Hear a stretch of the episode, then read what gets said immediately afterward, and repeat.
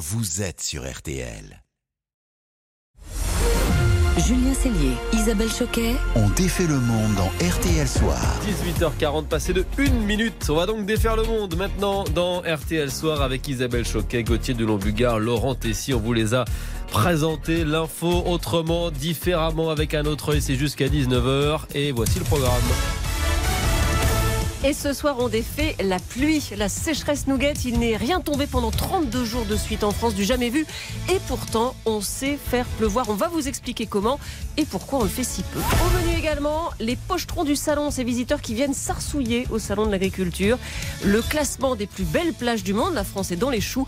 Et des chaussettes qui puent dans la station spatiale internationale. On défait le monde de la quotidienne. C'est parti. On défait le monde dans RTL Soir. Et voici le son du jour.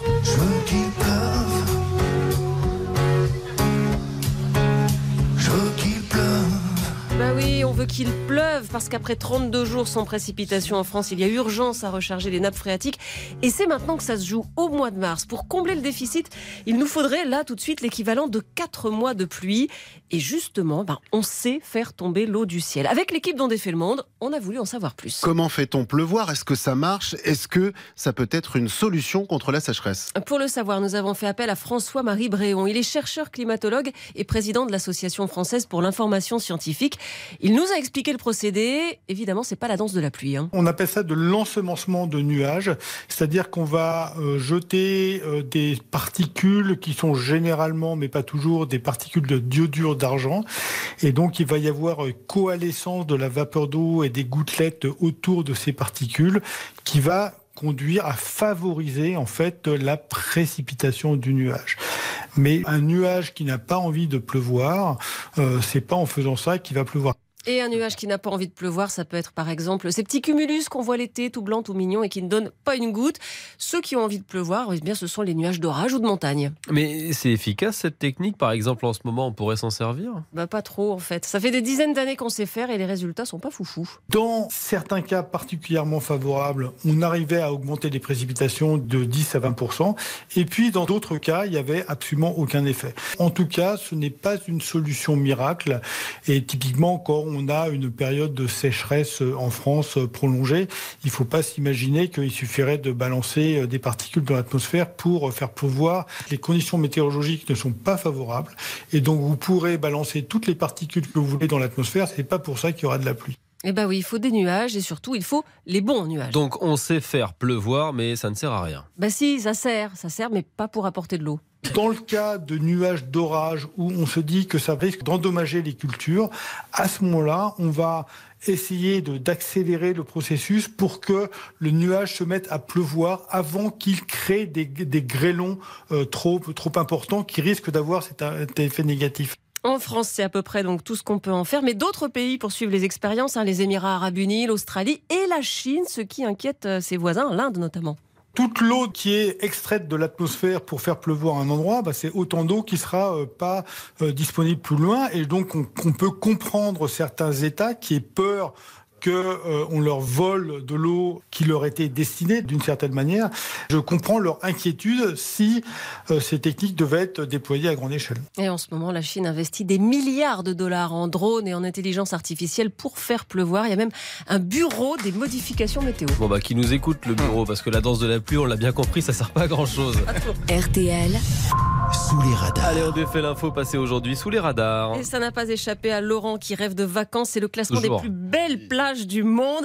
Et scandale, aucune plage française dans le top 10. Ouais, oui, honteux, scandaleux, je pousse un coup de gueule ce soir. Car le Ah. site TripAdvisor, vous pouvez noter jusqu'à 5 étoiles les hôtels, les restaurants, les vols, les locations de vacances et donc les plages, a sorti son classement. Nous ne sommes même pas dans les 25 premières places, vous imaginez Alors oui, la grande gagnante se trouve... euh,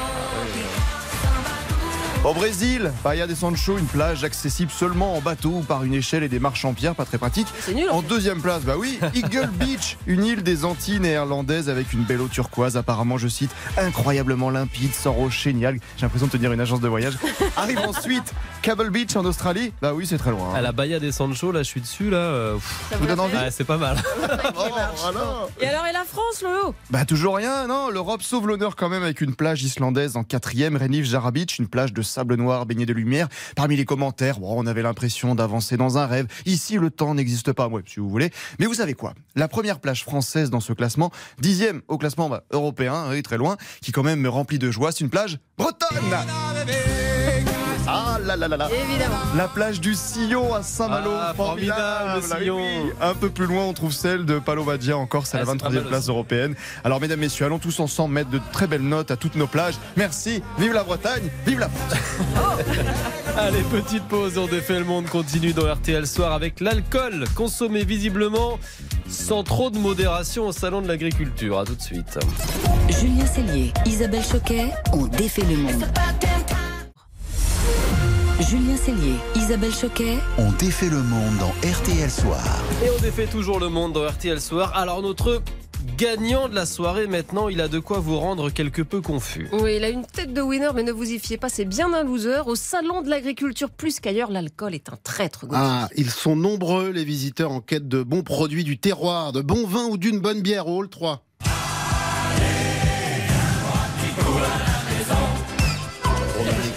Petrus, Ikem, Lafitte Rothschild de La Fleur. Ou juste un doigt. Essayer de faire rouler en fait le vin dans la bouche en prenant un petit peu d'air. C'est ça aussi le folklore du salon, goûter un petit peu à tout. Les politiques qui défilent euh, là-bas ont, ont d'ailleurs adoré. Un petit verre de rhum. Tout de suite une bouteille de bière. Le rosé, c'est une belle couleur. Hein. J'aime beaucoup les produits de la ferme, moi. On retrouve vite l'ambiance vestiaire de rugby, fête de Bayonne, Feria, Paquito. Allez, allez On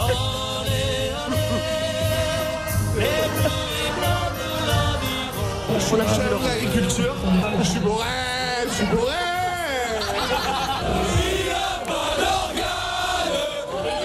Et Sauf que vous l'entendez, pour certains visiteurs, eh bien, Feria rime souvent avec alcool à gogo. Ça devient un peu une beuverie cet endroit-là. Les gens ils viennent pour se saouler.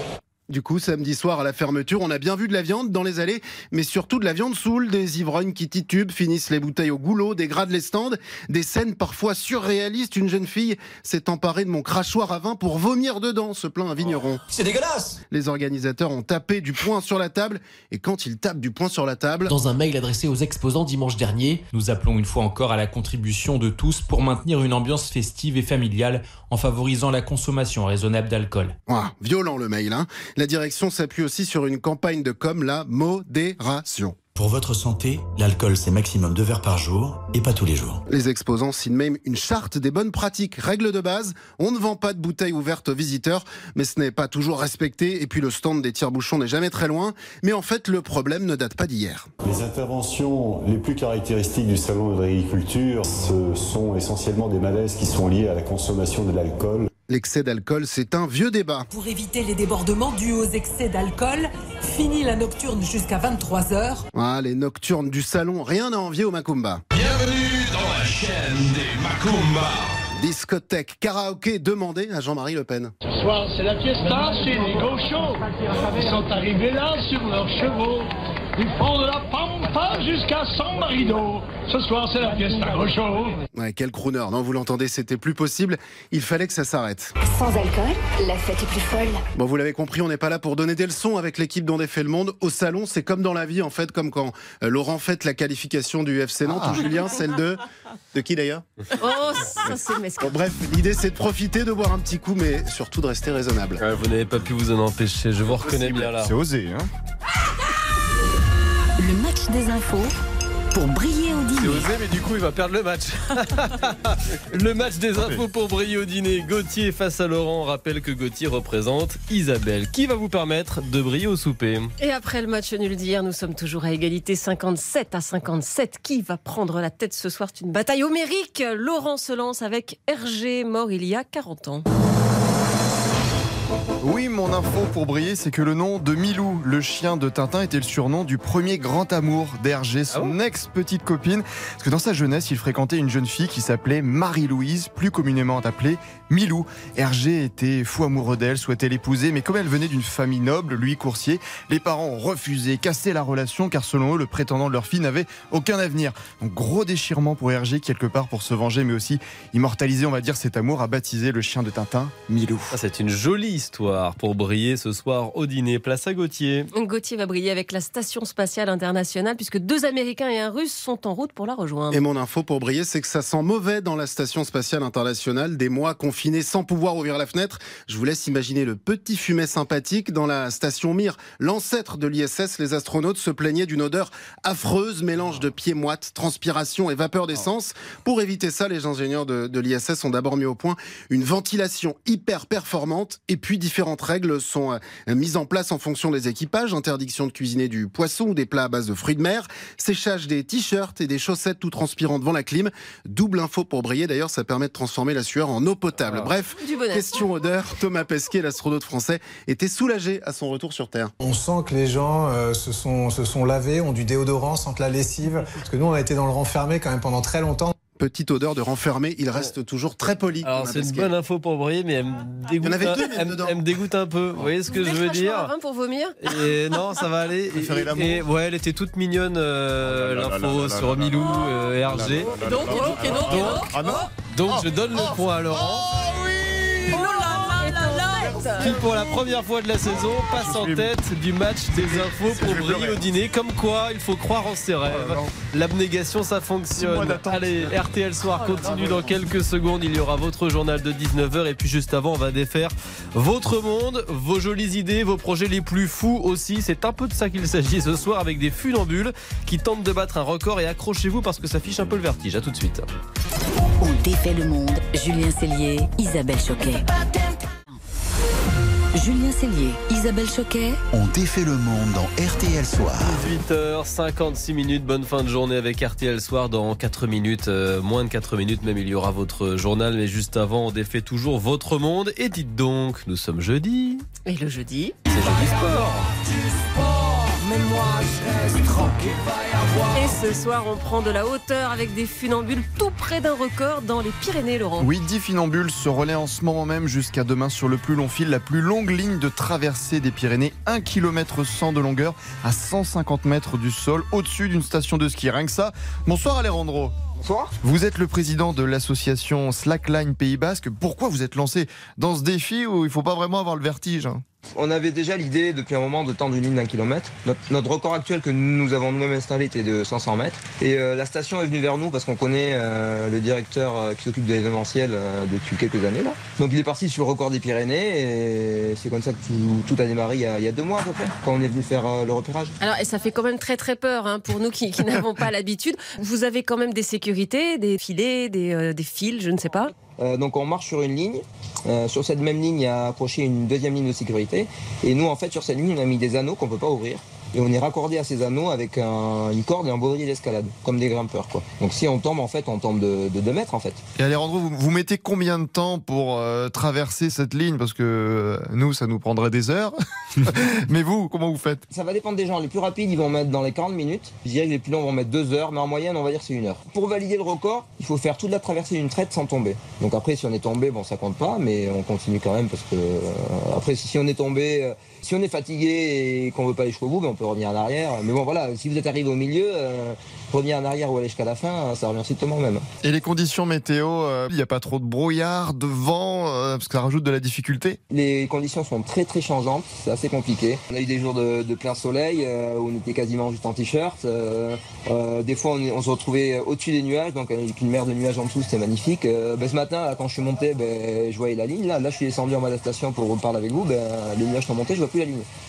Et la personne qui est sur la ligne, à mon avis, elle voit pas à 20 mètres. Pareil, je vous ai pas expliqué, au niveau, euh, on, a des, on a des réglementations au niveau signalétique aérienne, au cas où il y a un hélicoptère un avion qui passe, ben, on a dû mettre à côté de la ligne sur laquelle on marche, on a mis notre ligne avec des drapeaux tous les 15 mètres, et de nuit, on a des lumières euh, qui sont sur batterie et panneaux solaires qui s'allument la nuit, au cas où justement où il y a un hélicoptère qui passe, ça peut être des secours ou n'importe quoi d'autre. hein. Bah, Bon courage pour la traversée jusqu'à samedi, Alejandro. Merci à vous. Bonne soirée. Au revoir.